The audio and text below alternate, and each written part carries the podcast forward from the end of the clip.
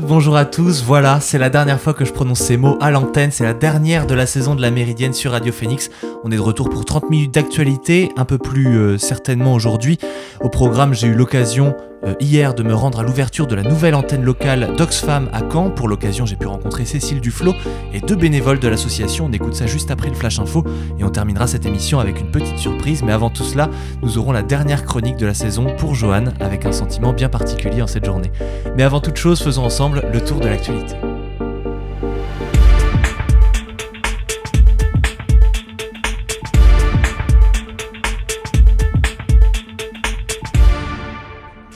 Malheureusement, pour commencer ces actualités, une nouvelle fusillade vient endeuiller les États-Unis. 21 personnes, dont 19 enfants âgés de 7 à 10 ans et au moins un enseignant, ont été tués hier par un adolescent armé dans une école primaire d'Ubalde, au Texas. Identifié comme Salvador Ramos, le tireur a été tué par la police, ont indiqué les autorités locales.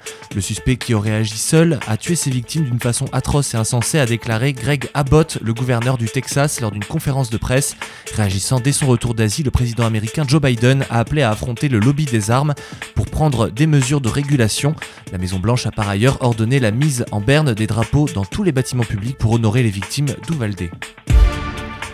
Deux ans après le meurtre de George Floyd, le président Joe Biden va signer aujourd'hui un décret pour encadrer davantage les forces de l'ordre, mais qui ne va pas aussi loin que la grande réforme de la police qu'il avait promise pendant sa campagne. Le texte prévoit notamment la création d'un registre national des agents fédéraux et locaux pour recenser tous les signalements, procédures disciplinaires et plaintes concernant les membres des forces de l'ordre, selon un communiqué de la Maison Blanche qui en expose le contenu qualifié d'historique.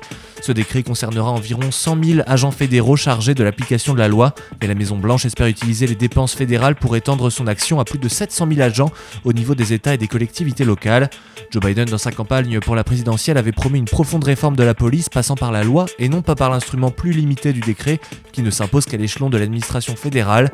Mais le président démocrate, dont le parti ne dispose pas d'une majorité parlementaire suffisante, n'a pas réussi, à la grande déception des associations de lutte contre le racisme et contre les violences policières. Pyongyang n'a attendu que quelques heures après le départ du président américain Joe Biden de la région. La Corée du Nord a tiré tôt ce matin un missile balistique intercontinental présumé, a déclaré l'armée sud-coréenne. Selon Séoul, au moins trois missiles ont été, tirés, depuis Sunan, dans la banlieue de Pyongyang, en direction de la mer du Japon. Peu avant de quitter la Corée du Sud, euh, dimanche pour le Japon, Joe Biden avait lancé un message singulier à Kim Jong-un. Interrogé par un journaliste qui lui demandait s'il avait un message pour le dirigeant nord-coréen, le président américain avait répondu par un laconique bonjour, point final. Une façon de se faire savoir que Washington reste ouvert au dialogue avec la Corée du Nord, même en l'absence de réciprocité. Le 12 mai, la Corée du Nord avait procédé à un essai de missile balistique le jour même où le dirigeant Kim Jong-un déclarait pour la première fois une urgence à cause de l'épidémie de Covid-19. Nouvelle opération policière sanglante à Rio de Janeiro. Au moins 22 personnes ont été tuées hier dans la favela de Villa Cruzeiro, un an après le raid le plus meurtrier de l'histoire de la ville qui avait déjà fait 28 morts. La police avait précisé qu'au moins 11 victimes étaient des suspects et qu'une habitante de la favela avait été atteinte par une balle perdue. Des habitants euh, militants associatifs dénoncent souvent lors de ces opérations musclées de la police militaire de Rio des bavures ou des exécutions extrajudiciaires de suspects, des exactions la plupart du temps impunies. La police brésilienne est l'une de celles qui tue le plus au monde avec plus de 6100 morts en 2021, soit 17 par jour en moyenne.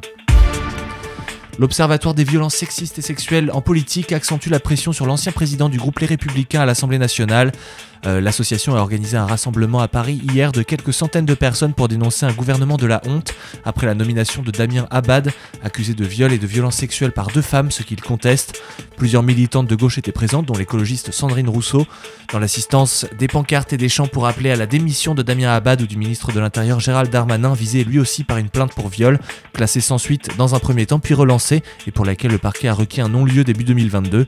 L'Observatoire plaide pour la mise à l'écart de la politique des hommes mis en cause pour violences sexuelles et sexistes et demande, et demande également la création d'une structure d'État qui prenne en charge ce travail de veille. Vous écoutez La Méridienne sur Radio Phoenix. Aujourd'hui, dans la Méridienne, on parle inégalité avec euh, Oxfam. Je suis avec la directrice de l'antenne euh, Oxfam France, euh, qui est de passage à Caen, Cécile Duflo. Bonjour. Bonjour. Alors, euh, Oxfam en ce moment a une importance grandissante. Euh, on le voit dans la participation aux enquêtes euh, de, votre ONG, justement, qui lutte, je le rappelle, contre les inégalités. En quoi est-ce que une ONG comme la vôtre est aujourd'hui si importante dans le débat public? Alors je ne sais pas si elle est si importante dans le débat public. En tout cas, nous, on croit à ce qu'on appelle le pouvoir citoyen, c'est-à-dire au fait que l'ensemble des citoyens puissent peser sur les décisions s'ils sont informés de la situation. Et donc, on souhaite participer à ce débat en produisant des rapports, en donnant des éléments pour que chacun voit bien à quel point on a une société où les inégalités s'accroissent et où une partie de nos difficultés provient de là. Mais si une partie de nos difficultés provient de là, ça veut dire que si on lutte contre les inégalités, on a aussi la clé de la réparation, et notamment d'une société plus juste, plus solidaire et plus écologique. Euh, comment l'opportunité s'est-elle présentée à vous pour devenir justement directrice d'Oxfam euh, à un moment donné pour justement lutter d'autant plus contre ces inégalités? Alors à Oxfam, il y a à la fois des bénévoles, des adhérents, c'est une organisation qui est née de, ces militants, mais il y a aussi une équipe euh, salariée qui produit des rapports, qui travaille au quotidien sur beaucoup de sujets. Et donc, bah, j'ai répondu à une offre d'emploi, en fait, aussi simplement que ça.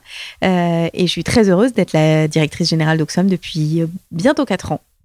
Alors justement, on, est sur le point d'ouvrir une antenne, une antenne locale dans la ville de Caen. C'est tout l'objet de votre visite. En quoi est-ce que c'est important d'avoir justement des relais justement dans le maximum de villes en France? Alors Oxfam France fait partie de la grande famille d'Oxfam International. On est présent dans 90 pays dans le monde. Donc on a à la fois une vision internationale, mais on a aussi une vision locale ancrée sur le terrain qui dépend de, de nos bénévoles. Et euh, donc on est aujourd'hui présent dans, 14 villes en France et, euh, et quand c'est la 15e euh, ville. Donc on est très heureuse et ça dépend bah, de, de bénévoles canaises qui ont décidé de créer cette première, ce premier groupe local en Normandie. et c'est leur énergie, leur enthousiasme et puis le, collectif qu'elles ont créé autour d'elles qui fait que je suis heureuse d'être ici pour le lancement d'Oxfam France à Caen. Pour une question plus globale, pour finir euh, très rapidement, euh, la lutte contre les inégalités, elle est évidemment éminemment politique également. On sait, vous avez été engagé plus de 15 ans euh, dans la vie politique en tant que député, en tant que ministre, au sein notamment du parti Europe Écologie Les Verts.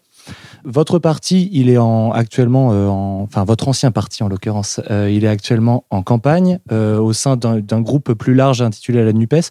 De quelle est-ce que vous voyez les tractations qui ont lieu aujourd'hui et euh, justement la possibilité potentiellement euh, qu'à la gauche et l'écologie de gagner euh, potentiellement les législatives? Alors ce que je sais, c'est qu'effectivement, ce qui va déterminer la conduite de la politique euh, du pays, notamment en matière fiscale, en matière de lutte contre les inégalités, en matière d'écologie, ça va être la majorité parlementaire. Donc l'enjeu des élections législatives est essentiel, ça c'est une certitude. Et euh, on a vu pour nous, qui en avons fait l'analyse, on, était assez pessimiste au début du quinquennat précédent, mais quand même on essayait de peser sur les choses, que tant sur la, question du bilan écologique que sur euh, l'aggravation des inégalités en France, le bilan de la majorité précédente nous a conduit à être plus que réservé. On a aussi vécu des moments où on a senti que la société française dans son ensemble l'avait senti. Donc on, est très attentif à la majorité qui va sortir le, 19 juin des, urnes. Euh, et c'est pour ça qu'on est très engagé aussi pour appeler tout le monde à voter, à lire les programmes, à comparer. Ce que nous, on pense, la manière dont on évalue les programmes, c'est public. On peut aller voir notre site oxfamfrance.org. Euh, et on pense que ce sont les citoyens et les citoyennes qui doivent s'en emparer en allant voter. Ensuite, on n'est pas une organisation partisane, c'est-à-dire qu'on ne participe pas en tant que tel euh, à une élection, mais, euh, mais en revanche, on a analysé les programmes, on a donné notre avis euh, et on maintiendra le dialogue d'ailleurs, et on maintient le dialogue avec tous les représentants qui sont élus au niveau national, mais aussi au niveau local.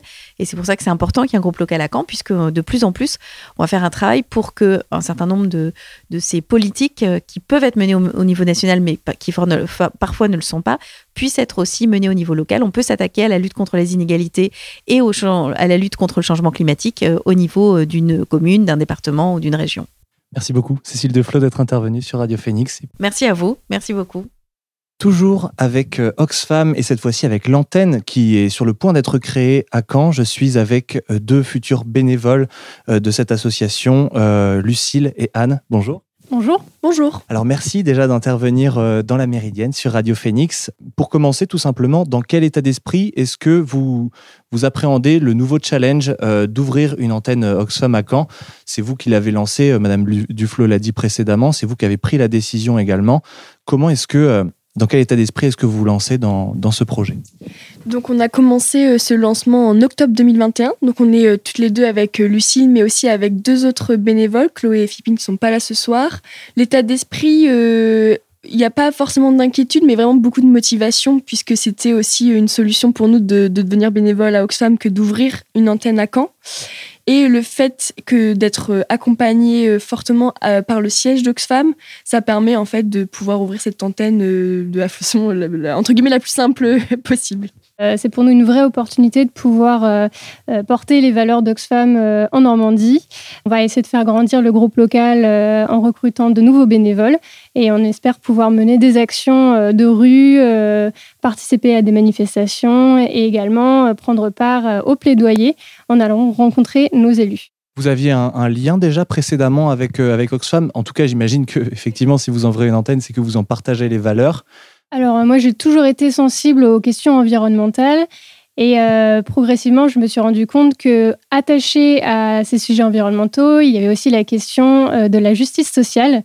Et c'est vraiment ce que Oxfam fait, c'est croiser ces deux problématiques.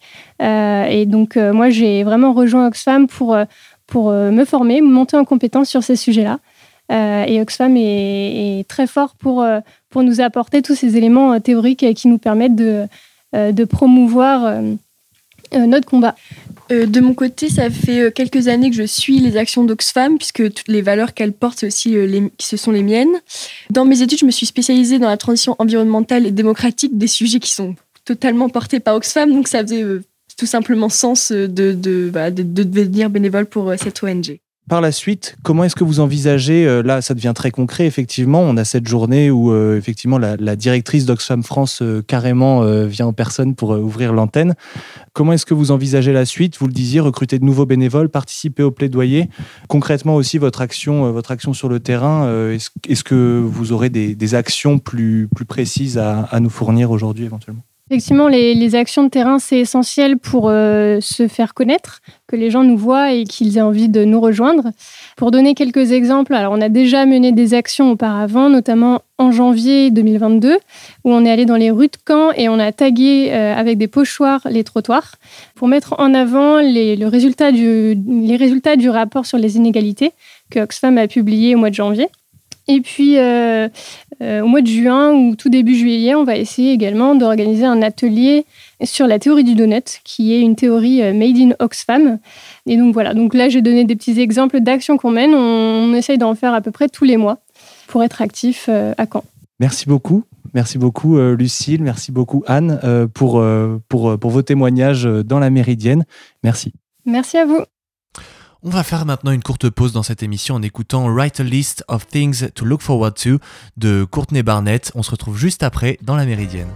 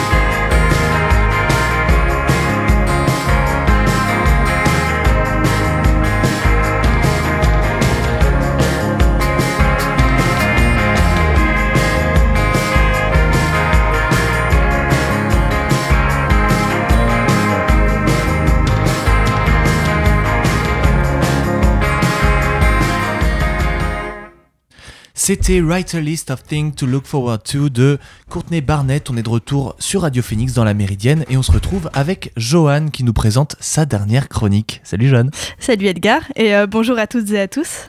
J'ai commencé la radio cette année un peu par hasard et quand on m'a conseillé d'essayer cet exercice, j'ai été assez sceptique et je me suis bien demandé ce que je pourrais avoir à dire à la radio.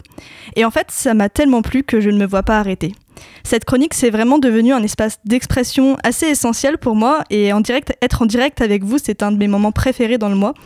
Mais quoi qu'il en soit, c'est la dernière de l'année 2021-2022 avec Edgar et Alan.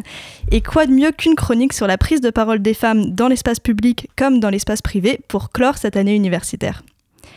J'imagine que, comme moi, vous avez souvent entendu que les femmes parlaient beaucoup, donc euh, des bavardes, des commères, des vraies pipelettes. Et on voit bien d'ailleurs que ces deux dernières expressions, commères et pipelette, n'ont pas vraiment d'équivalent masculin. Et pourtant, les chiffres disent l'inverse, et ce dans beaucoup de domaines différents, notamment dans les médias. Tout à fait. D'après une enquête de l'INA, entre 2001 et 2018, les deux tiers du temps de parole à l'antenne, donc à la radio comme à la télévision, auraient été occupés par des hommes, ne laissant qu'un tiers du temps aux femmes. Et en 2021, ce chiffre, il atteint les 36%, donc on est encore loin d'une égalité.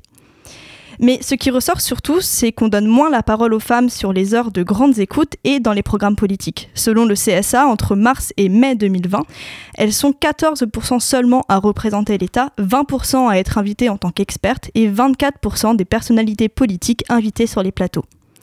Mais il ne s'agit pas uniquement de la prise de parole des femmes dans les médias. Je retrouve ces inégalités dans mon quotidien, dans les amphithéâtres, en AG, même parfois à travers des discussions entre amis dans les groupes mixtes. Et ces disparités, elles existent dans les conversations de tous les jours. J'en ai pris conscience il y a deux ans, après la lecture d'un article de 97 qui s'appelle La répartition des tâches entre femmes et hommes dans le travail de conversation, écrit par Corinne Monet et trouvable en ligne en intégralité. Donc je vous invite à le lire si le sujet vous intéresse. Et donc c'est sur cet article que je vais m'appuyer aujourd'hui, et s'il est relativement ancien, je crois sincèrement que des schémas persistent. Alors d'abord, il faut percevoir la conversation comme un travail, une activité structurée avec des règles tacites. Au cours d'une conversation, les deux interlocuteurs et interlocutrices sont censés se relayer et prendre la parole à tour de rôle pendant que l'autre écoute. Et l'idéal serait alors de tendre vers une certaine égalité dans cette prise de parole. Ça peut vous paraître assez évident, mais on, en fait, on est assez loin de cette égalité, notamment entre les femmes et les hommes. Ces disparités, elles s'expliquent par, les différences de comportement et surtout par un écart dans les efforts mis en place pour qu'une conversation fonctionne. Corinne Monet, elle définit tout d'abord les chevauchements de conversation, qui seraient naturels, qui représenteraient de simples maladresses, mais qui ne mettraient pas nécessairement fin au tour de parole de l'autre. Chevauchements qu'elle distingue des interruptions pures et dures, qu'elle considère comme des réelles négations de l'organisation tacite de la conversation. Elle cite une étude euh, par West et Zimmerman dans laquelle 30 couples mixtes ou non d'étudiants et étudiantes sont enregistrés. 48 interruptions de la parole sont recensées dans les couples mixtes contre seulement 7 dans les couples non mixtes. Donc il y a déjà une bonne différence. Et dans 96% des cas, ce sont les hommes qui interrompent les femmes. Ce phénomène, il est loin d'être dépassé. On l'appelle aujourd'hui le man-interrupting, contraction du mot man, homme en anglais, et du nom interruption. Vous savez ce que c'est que la, que la vie d'une mère célibataire, par exemple, qui a les horaires décalés, qui va rentrer euh, le soir la même chose. oui, mais ça s'est développé. Le nombre, par exemple, de familles oui, les inégalités sociales se sont, développées, en effet largement. Et donc, ça a des conséquences des parents très modestes. Oui. Non, la société a perdu le sens du mérite, par exemple. Je ne crois pas. Le travail, de l'effort. Je pense que c'est un petit peu plus compliqué que ça. Corinne Monet, elle met aussi en avant ce qu'elle appelle les réponses minimales retardées. Les réponses minimales, ce sont des signes de tête, des approbations discrètes qui manifestent, qui manifestent notre intérêt et notre écoute active lors d'une conversation, et ça encourage l'interlocuteur ou l'interlocutrice à continuer son discours. Et ces réponses minimales, elles seraient souvent retardées chez les hommes. Mais ces interruptions et retards de réponses minimales fréquents, ils peuvent rapidement mettre fin justement au sujet de conversation de l'autre ou à son tour de parole. Tout à fait, et c'est précisément ce qui est problématique. En pratique, les femmes, elles proposent plus de sujets de conversation que les hommes, mais ceux-ci sont rarement développés par la suite, ce qui les amène peut-être à se répéter comme il n'y a pas eu de réaction en face. Peut-être que c'est que le mythe des femmes bavardes vient en partie de là. En tout cas, euh, l'autrice cite une deuxième étude, cette fois de Pamela Fishman, et cette dernière, elle décompte 76 sujets de conversation dans les dialogues qu'elle enregistre et qu'elle étudie. 29 sont proposés par des hommes contre 47 par des femmes mais ce sont seulement 17 de ces sujets de conversation sur les 47 qui font l'objet de réels échanges par la suite. Pourtant, Pamela Fishman, elle ne distingue pas de variation dans les sujets de conversation abordés. Donc les femmes, finalement, elles prendraient beaucoup en charge euh, le travail de la conversation, euh, amener les sujets quand il n'y en a plus trop, développer ceux des autres, montrer leur écoute active, ne pas interrompre, etc. Et résultat, elles parleraient moins que leurs homologues masculins et seraient moins prises au sérieux dans les conversations. Parce que la prise de parole dans l'espace public comme dans l'espace privé, elle est politique. Elle permet d'exercer un certain pouvoir, une domination. Et ces chiffres et, études que je vous ai cités, ils en disent long sur la persistance du patriarcat et sur la nécessité de le faire brûler. Il fallait absolument que je classe, enfin que je place le mot, enfin l'expression brûler le patriarcat dans cette dernière chronique, c'était vraiment important. Et sur un ton un peu plus léger, je voudrais terminer cette chronique par des remerciements. Merci à tous mes proches qui m'écoutent assidûment en direct comme en replay, et encore plus à toutes les personnes qui m'écoutent alors que je ne les connais pas personnellement. Merci à toute l'équipe de Radio Phénix pour cette formidable expérience, et particulièrement à Alan au mixage son, et à toi Edgar, puisque tu m'as accompagné avec euh, toute la bienveillance possible dans la découverte de la radio. Donc merci beaucoup. Et enfin un remerciement particulier pour Sarah qui m'a encouragé à débuter la radio et sans qui je ne serais pas en studio aujourd'hui. Merci beaucoup, Johan, pour tout, pour tes chroniques de qualité, ton implication et ta détermination à, mettre en avant la voix des femmes euh, dans l'histoire. C'était un plaisir de travailler avec toi et tu restes avec nous, justement. On se retrouve juste après ce titre, Wet Leg de Wet euh, Dream sur Radio Phoenix.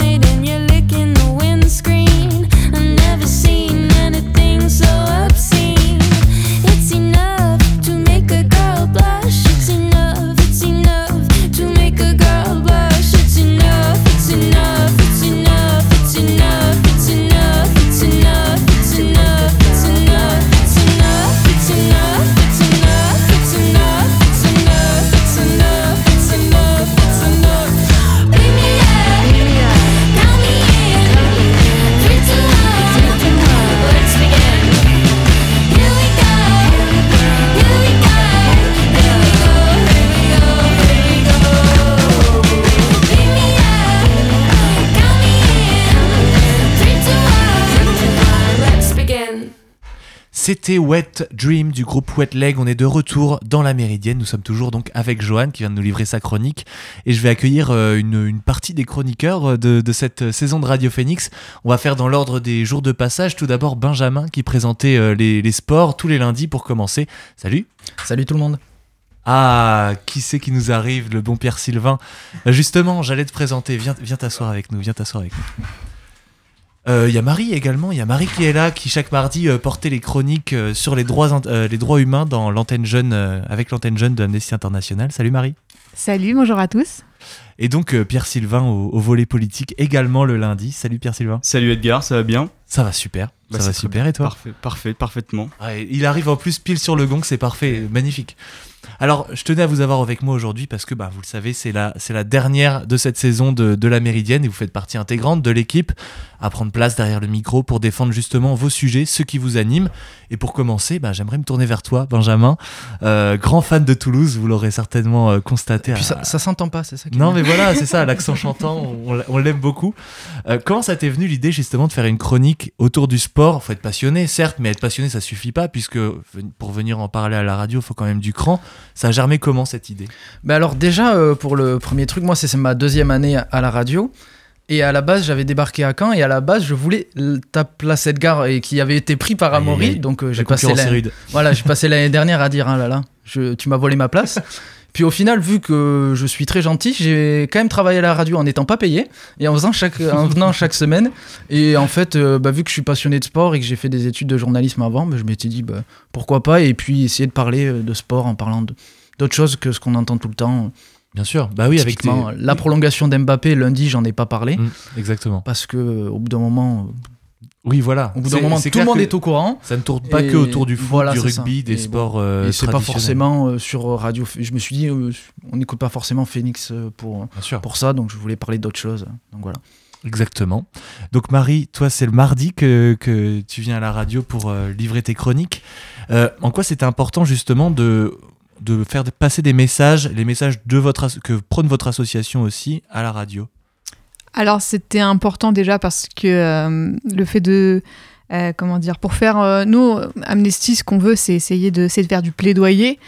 C'est connaître pour faire connaître, pour faire cesser. Pour faire cesser les violations des droits humains, il faut d'abord les connaître, il faut d'abord en être conscient. Et donc c'était important de faire passer le message. Et ce que j'essayais aussi de faire dans les chroniques, c'était pas seulement voilà, c'était de, de, dire ce qui n'allait pas forcément dans le, dans le monde, mais aussi d'essayer de donner des pistes un peu pour euh, comment on peut s'engager, soit euh, même en prenant une minute de son temps ou une heure. Enfin, c'était important. Voilà, on parle beaucoup de ce qui se passe dans le monde, de dire il y a telle violation, telle violation, telle guerre, machin, mais une fois qu'on est au courant de ça, qu'est-ce qu'on en fait, quoi? Donc il mm. faut aussi euh, euh, donner quelques pistes pour pouvoir agir. Pour pouvoir agir, oui, tout mm. à fait. Et puis il y avait, dans le cadre des chroniques aussi, bonnes nouvelles. Il y avait les chroniques bonnes nouvelles, il y, en a eu deux euh, au cours de la saison, et c'était important quand même pour éviter de toujours avoir des sujets un petit peu... Bah, un petit peu déprimants parfois, effectivement. il, faut, il faut en parler, effectivement, mais, mais dans le cadre de, de cette chronique-là, tu avais à cœur aussi de nous faire part des bonnes nouvelles et des bonnes améliorations de, dans le cadre des droits humains. Oui, c'est important aussi de... Bah, parce que sinon, on rencontre nous aussi des personnes qui nous disent, mais ce que vous faites, est-ce que ça sert à quelque chose finalement? Est-ce que... Enfin voilà, est-ce que ça aboutit? Donc déjà, ça permet d'entendre des bonnes nouvelles et puis ça permet de voir vraiment euh, le, le, résultat un peu de nos actions et de voir qu'on se bat pas pour rien. Pierre Sylvain, notre chroniqueur politique euh, qui est avec nous, ça t'a apporté quoi cette année euh, en apprentissage finalement sur le tas à la radio, euh, de, pouvoir faire des chroniques toutes les semaines, qu'est-ce que ça t'a apporté sur le plan personnel aussi? Euh, bah, Déjà, ça m'a appris à suivre l'actualité plus euh, assidûment, on va dire. J'étais plus au taquet, on va dire. une rigueur aussi sur l'écriture. J'ai appris à écrire aussi d'une certaine manière.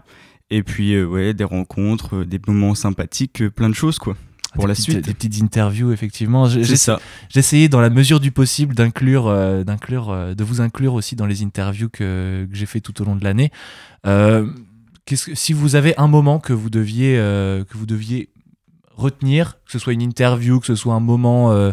Benjamin, on a fait plusieurs déplacements, plusieurs déplacements ensemble. Qu'est-ce que, ouais, tu retiendrais ben Là, comme ça, Petite colle. Ouais, non, mais là, comme ça, en vrai, je penserais à à l'interview euh, du, du, coup du désormais ancien coach euh, de, du Hockey Club de Caen. Mhm. Donc, vu que tu me fous une colle, j'ai le bugué sur le nom, mais tant pis. Oui, non, mais je l'ai, l'ai pas non plus, il a pas de problème. Bon, on est deux. Ouais, on est deux. Mais non, mais je me souviens que c'était super intéressant parce que le hockey, bah, c'est pas forcément le truc. Euh, que je connais super bien. Et puis, on mhm. a, il était vraiment adorable. Et puis, on a pu voir les vestiaires du, Hockey Club de Caen. Il était sorti même au-delà du sujet du hockey pour parler de la situation du sport un peu en France. Et c'était super intéressant. Tout à fait. Pierre Sylvain euh, bah, Moi, c'est l'interview du jeune euh, DLR. Ah oui. Qui était très sympathique et très sympa à faire. Donc voilà, on avait... j'ai pris beaucoup de plaisir et ça m'a donné encore plus envie d'en faire. Ah bah, bien sûr, bien sûr. Tout à fait. Joanne, on avait fait, on avait fait une interview, deux, deux interviews. Deux interviews. Euh, je pense à celle avec euh, Juliette Dimet, qui était euh, super agréable pour les éditions d'Aaron. Et sinon, dans les moments à distinguer, j'imagine qu'il y a mon, ma chronique juste après les résultats du premier tour, qui était quand même assez. Assez mémorable. oui, assez intense. Oui, exactement. Il y avait une dose d'émotion aussi qui était teintée dans, dans, dans, la chronique. Tout à fait. Marie On n'a pas fait d'interview ensemble. Non, moi, je, visiblement, je suis pas invitée pour les interviews, donc bon, c'est pas grave. désolé, désolé. c'est pas grave. Mais ouais, je, pense pourquoi pas aux, bonnes nouvelles, effectivement. C'était, moi, c'est celles qui me reviennent à chaque fois parce que c'est mm. toujours des, des choses, c'est toujours plaisant de les avoir, quoi, de, de savoir que effectivement, les actions que vous menez, elles ont un sens et elles, arrivent, elles aboutissent à quelque chose. Ouais, c'est ça. Je me souviens, il y a peut-être deux mois, j'avais voulu faire une troisième chronique et puis il y avait, bah, il y avait pas de bonnes nouvelles. En fait, genre, il y en avait une et ça avait pas du tout pu tenir euh, toute la chronique. Donc, j'avais plutôt essayé de faire quelque chose sur euh, le fonctionnement d'Amnesty et pourquoi un peu euh, s'engager quelque chose de plus global. Parce que je me, c'était après les plaidoiries du mémorial où on avait entendu des trucs glauques, mais pendant trois jours. Ah donc je m'étais dit, bon, faut quand même arriver à faire quelque chose euh, pour, euh, pour relever un peu ça. Oui, les concours de plaidoirie, c'est vrai que. Donc, ouais, c'était peut-être une chronique un peu moins euh, concrète, mais qui, que j'avais apprécié faire finalement. Mhm. pour essayer de donner du sens à ce qu'on fait. Tout à fait. Joanne, tu l'as dit à la fin de ta chronique, justement, c'est une amie qui t'a poussé à faire, faire de la radio finalement, avec le recul, comment tu l'as vécu cette année, euh, cette année en termes d'expérience aussi pour toi, euh, à titre personnel euh, Parce que finalement, comme tu le disais, tu étais un petit peu réticente au début. Avec le recul, t'en dis quoi? Oui, je me suis vraiment demandé ce que j'irais bien faire à la radio, parce que j'écoutais pas spécialement la radio et encore moins les émissions. Et en fait, c'est vraiment une super expérience, mais vraiment du pur bonheur. J'ai ressenti ça lors de, ma, de mon premier direct. Euh, je suis ressortie de mon premier direct avec un sourire euh, aux lèvres et qui s'est qui s'est pas éteint avant un bon moment. Et, euh, et je me suis rendu compte que j'aimais vraiment, vraiment ça. J'aimais être à l'oral, être, être en direct. Et, et voilà, je me dis même que pourquoi pas le journalisme plus tard. Mais ouais, ça m'a apporté beaucoup aussi parce que je fais des études d'histoire. Et euh, forcément, j'ai un mémoire, donc je, suis, je travaille beaucoup sur mon mémoire, qui est aussi lié au féminisme, au genre. On, ne change pas trop de sujet, mais ça me permet quand même de dézoomer de mon mémoire, qui est bien plus précis pour, euh, pour me renseigner un peu plus sur l'actualité et, euh, et, parfois sur des événements historiques différents. Donc c'est assez intéressant pour moi. Même si l'actualité, elle peut être quand même dure à, à, à accepter parfois, je, en termes de sport, bon bah on va pas se mentir, il n'y a pas forcément une actualité qui est, qui est, terrible, tragique. Ah ben, moi le lundi, euh, je passais après Pierre Sylvain. Pierre Sylvain, il tuait le moral de tout le monde. Là en mode, alors oui, euh, ben en fait quand ils ont gagné, c'est trop bien. et en, plus moi genre vraiment à des moments je me calmais parce que j'étais bon, on va pas faire des trucs trop trop tristes. je me souviens, j'étais venu mardi et il y avait Amnesty International et genre là vraiment c'était la journée déprimée ah. parce que du coup il y avait Pierre Sylvain qui avait fait sa chronique politique donc bon l'année politique on la connaît tous elle était catastrophique mhm. et t'avais Amnesty International c'était pas le jour des bonnes nouvelles donc du coup c'était pareil et moi j'étais arrivé j'avais fait alors oui euh, la ligue ils font n'importe quoi avec leurs droits machin hein. ah oui, c'est vrai j'avais enchaîné à la fin on est moi j'étais là mais mais cette émission, mais c'est vrai que cette émission, c'est une incitation au suicide, l'émission. Écoutez-le en podcast euh, si, si, vous voulez déprimer un bon coup. Après, vous mettez du kyo dans les oreilles et puis, euh, et puis tout va bien. Là, vous êtes bon. Mais oui, parce que finalement, que ce soit pour Pierre Sylvain, pour Marie ou pour Joanne, l'actualité, elle peut être effectivement euh, terrible. Mais pour toi, Joanne, spécifiquement, étant donné que bon, voilà, tu es, prise aussi dans, dans ton projet personnel c'est aussi une, une façon d'ouvrir les yeux un peu sur le reste, de sortir de, de, ta bulle de mémoire mm. et de, de, regarder un petit peu ce qui se passe autour. Donc, euh, donc finalement, ça, ça t'a apporté euh, de ce point de vue-là. Oui, mais comme je le disais dans une de mes chroniques, quand, enfin, à chaque fois je tapais le mot femme, féminisme, femme au pluriel, au singulier, etc. Et c'était quand même souvent euh, des féminicides, des viols. Enfin, c'était assez dur finalement de sortir de tout ça et de trouver parfois des actualités qui n'étaient pas aussi déprimantes que ça, ou en tout cas où j'avais un peu plus à en dire, parce que, enfin, il y a des choses à dire sur les viols et les féminicides, mais au bout d'un moment, on a envie de, de parler d'autres choses, de parler de sujets un peu plus légers aussi. Euh. Bien sûr. Ah oui, tout à fait. Mais ça, c'est le problème, bien sûr, d'une émission d'actualité générale. Euh, malheureusement, on est obligé de, on est obligé de tout traiter, de traiter l'actualité euh, comme elle vient, et il faut faire avec. c'est comme ça, malheureusement. ah oui, le, dernier flash info de la saison, il est, il est pépite aussi de ce point de vue-là. C'est vrai que. C'est assez terrible, mais bon, c'est comme ça. On prend du plaisir quand même à, en parler, euh, à, désamorcer peut-être aussi ces sujets-là qui sont compliqués. Mais voilà, faut, faut, faut faire euh, le, relais de l'information. C'est aussi ça le, c'est aussi ça le but. Question un petit peu, euh, un petit peu pour tout le monde. Comment ça se passe l'écriture d'une chronique? Je sens qu'on va avoir des réponses en commun, mais aussi peut-être potentiellement très différentes. Moi, je sais que Marie, elle a un rituel euh, d'écriture des chroniques qui est, euh, qui est absolument euh, génial. Est-ce que tu peux nous raconter comment ça se passe, l'écriture d'une chronique? Oui, l'écriture d'une chronique. Donc, en fait, moi, je faisais en plus toutes les deux, voire trois semaines, même si ça m'arrivait d'en faire, d'enchaîner. Mais donc, j'avais deux, trois semaines. Et généralement, je m'y mettais le lundi soir à 21h30. Voilà, le mardi, je me réveillais un peu plus tôt avant d'aller au boulot. Et puis, euh, j'envoyais la chronique en, euh, rapidement dans la matinée avant d'arriver le midi. voilà, aucune anticipation. Ah, mais c'est comme ça, c'est comme ça. Mais au final, ça le fait. Les, chroniques, étaient, les chroniques étaient toujours de qualitatives.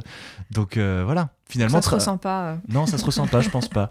Finalement travailler dans, dans, le dans le au dernier moment ça marche euh, finalement assez bien. en même temps tu nous contamines un petit peu. Moi j'ai commencé les chroniques je finissais euh, deux jours à l'avance et, et à force d'être avec toi là non oui c'est vrai. là celle-là je l'ai finie c'est vrai que j'ai ce, j'ai ce défaut là de, de terminer l'écriture des émissions cinq minutes avant le avant le démarrage. C'est vrai que bon c'est il y a Alan qui Alan qui, qui est d'accord avec ça.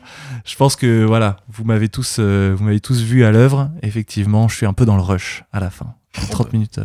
On l'est tous. Hein. C'est vrai. Moi, franchement, Marie, je pense que je suis pire que toi, hein, vraiment. Hein. parce qu'à la limite, la préparation avant, moi, ça allait. Parce que vu qu'en vrai, c'est du sport, du coup, tu peux plus ou moins anticiper. Donc, moi, je sais que je vais sur. Euh, je regarde le, programme du week-end des événements sportifs et j'ai une note et je, je note bah, ce week-end, il y a ça, ça, ça. Et je sais que je vais regarder. De toute façon, dans mhm. tous les cas, je vais regarder. Donc, voilà. Oui, voilà en tant que et donc du coup voilà et je vois si c'est plus ou moins intéressant et puis aussi c'est plus facile à écrire.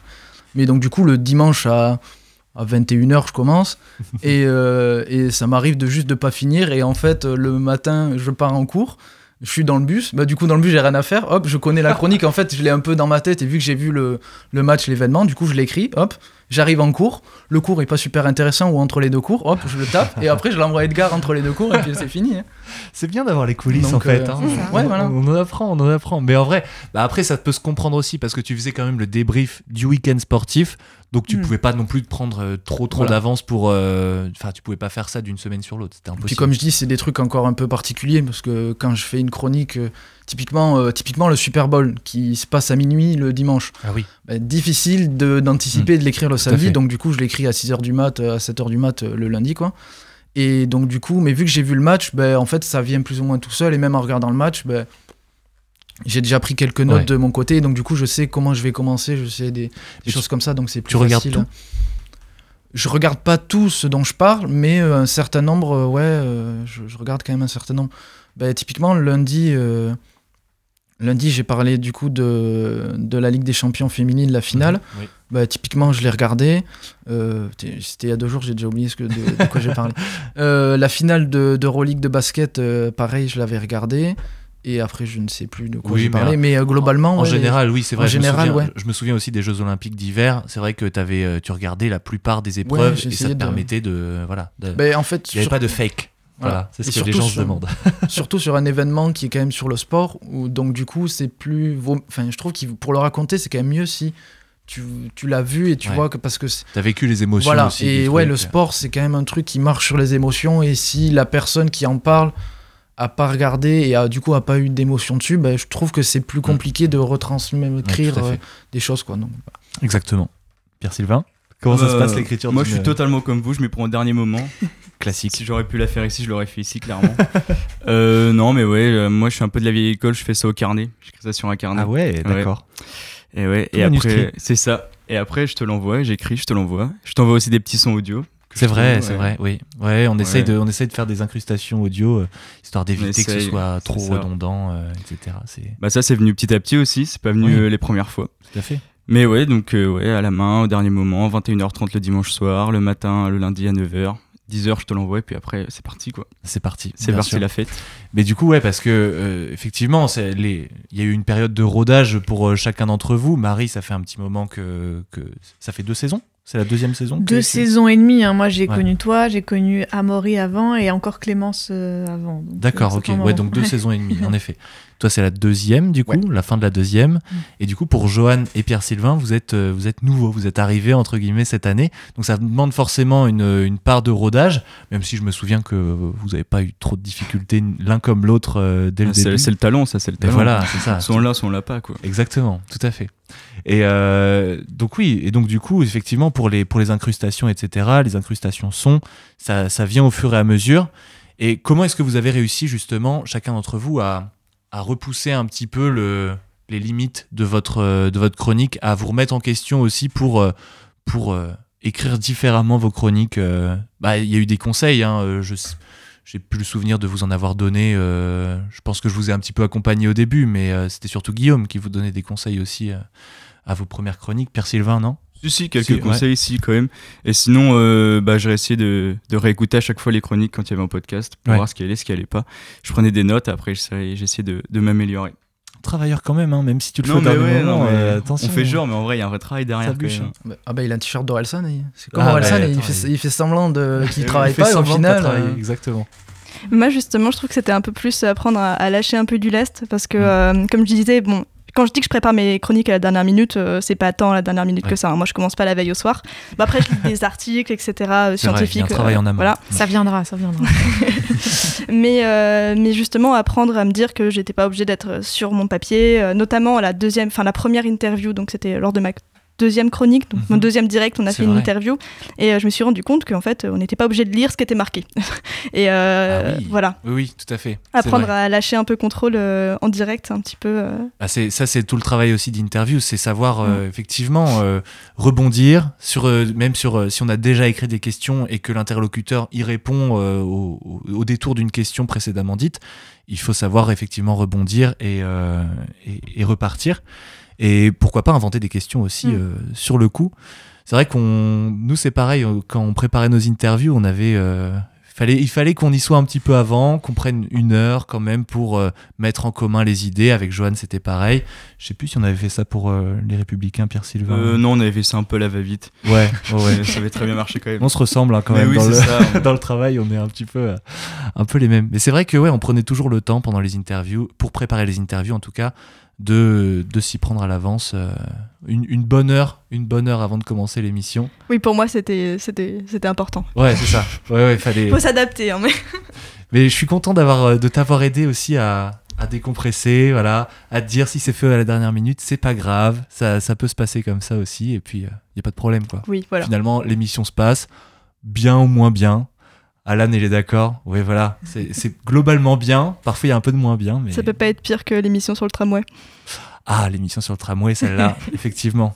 Comment, comment tu as ressenti cette émission, euh, euh, J'étais un peu frustrée, énervée. Donc, euh, pour replacer le contexte, c'était un débat entre plusieurs personnes sur le tramway ou pas, rue Guillaume le Conquérant. Et normalement, bon, ça dure, je sais pas, 10 minutes, les interviews, 15 minutes. Et euh, là, je, crois que ça a duré 30-35 minutes. et euh, du coup, moi, j'avais ma chronique après. Et vu que je travaille beaucoup sur euh, le féminisme, les femmes dans l'espace public, etc., et que c'était que des hommes à part moi, qui discutait, qui se coupait la parole, etc. Ah, j'en avais trop marre. J'avais envie de dire non mais arrêtez, laissez-moi la parole, laissez la, la, parole à la seule femme de la table maintenant, ça suffit. Vous euh, vous répétez, ça sert à rien. Et euh, juste, bah, j'ai fait ma chronique euh, à moitié en plus parce qu'on n'avait plus le temps. Ah ouais, bien sûr. Bah donc, donc finalement, heureusement après, j'ai fait une, enfin on avait une interview qu'on préenregistrait avec justement Juliette Dimet. Donc euh, ça a été moins frustrant parce que voilà, après il y avait, ça a permis il y avait un peu de contenu, un peu plus sympa avec des féministes. C'était quand même je me, je me souviens très bien de cette émission effectivement où on était une émission, normalement, ça se finit à 13h30. Bon, là, il est 13h44. bon, ça finira pas à 13h30, mais bon, c'est la dernière, c'est pas grave, il n'y a pas grand chose après, tout va bien. Mais euh, oui, effectivement, pour cette émission-là, on avait terminé à 13h50, 13h55. Ouais, facile, ouais. ouais, ouais. Et euh, effectivement, ouais, le débat était assez rude, des attaques personnelles, euh, parfois des petites insultes par-ci par-là qui volaient. Je me souviens, ouais, Johan, elle avait une mine déconfite à côté. Moi, je, je me cramponnais à la table, je tremblais, j'étais complètement. Ouais, c'était, c'était assez tendu, mais pour un premier débat, c'était une bonne expérience. Ça a permis aussi de, voilà, de découvrir un petit peu ce, domaine-là. Et voilà, je, j'ai aucun regret par rapport à aucune de vos chroniques, à aucun de vous. Je, suis très content de, vous avoir eu à mes côtés euh, pour, euh, pour, cette, euh, pour cette saison d'émission. Et, merci, merci à tous d'être d'être venus. Juste, et toi, Edgar, du coup, tu nous as pas trop raconté ton ressenti sur l'année? Ah bah mon ressenti sur l'année, c'est que c'est que c'était exceptionnel, que j'ai travaillé avec une équipe, une équipe formidable. Euh, même, euh, même des, des, des, mentors, euh, Guillaume et Emmanuel, qui étaient, qui étaient vraiment, vraiment super, et puis bah, une équipe de chroniqueurs comme je l'ai dit, hein, franchement, vous m'avez été d'une aide, d'une aide précieuse parce que vous me permettiez aussi d'aborder, enfin, vous permettiez à l'émission d'aborder des sujets aussi qui n'étaient pas forcément, qui pas forcément évidents. Parler des, parler des droits humains, ça aurait pu faire le cadre d'une interview pendant une émission, mais effectivement, avoir une tribune toutes les semaines pour en parler, c'était, mmh. c'était quand même assez, assez important. Et puis, effectivement, pour pour euh, les femmes dans l'espace public ou euh, dans l'histoire, euh, c'est, c'est, ça, a été, ça a été génial. Voilà. Merci à tous. Merci à tous. Merci à toi. Merci. C'est non sans émotion que cette émission, que cette émission se termine. Clap de fin pour cette saison de la Méridienne.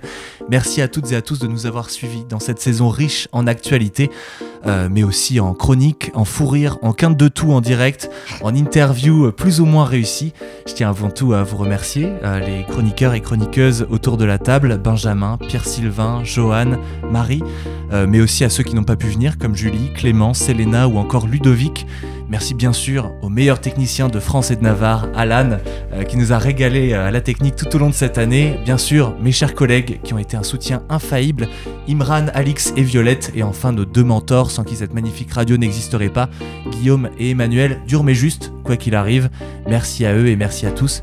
Retrouvez la Méridienne dès septembre prochain. En attendant, prenez soin de vous. Vive Radio Phoenix.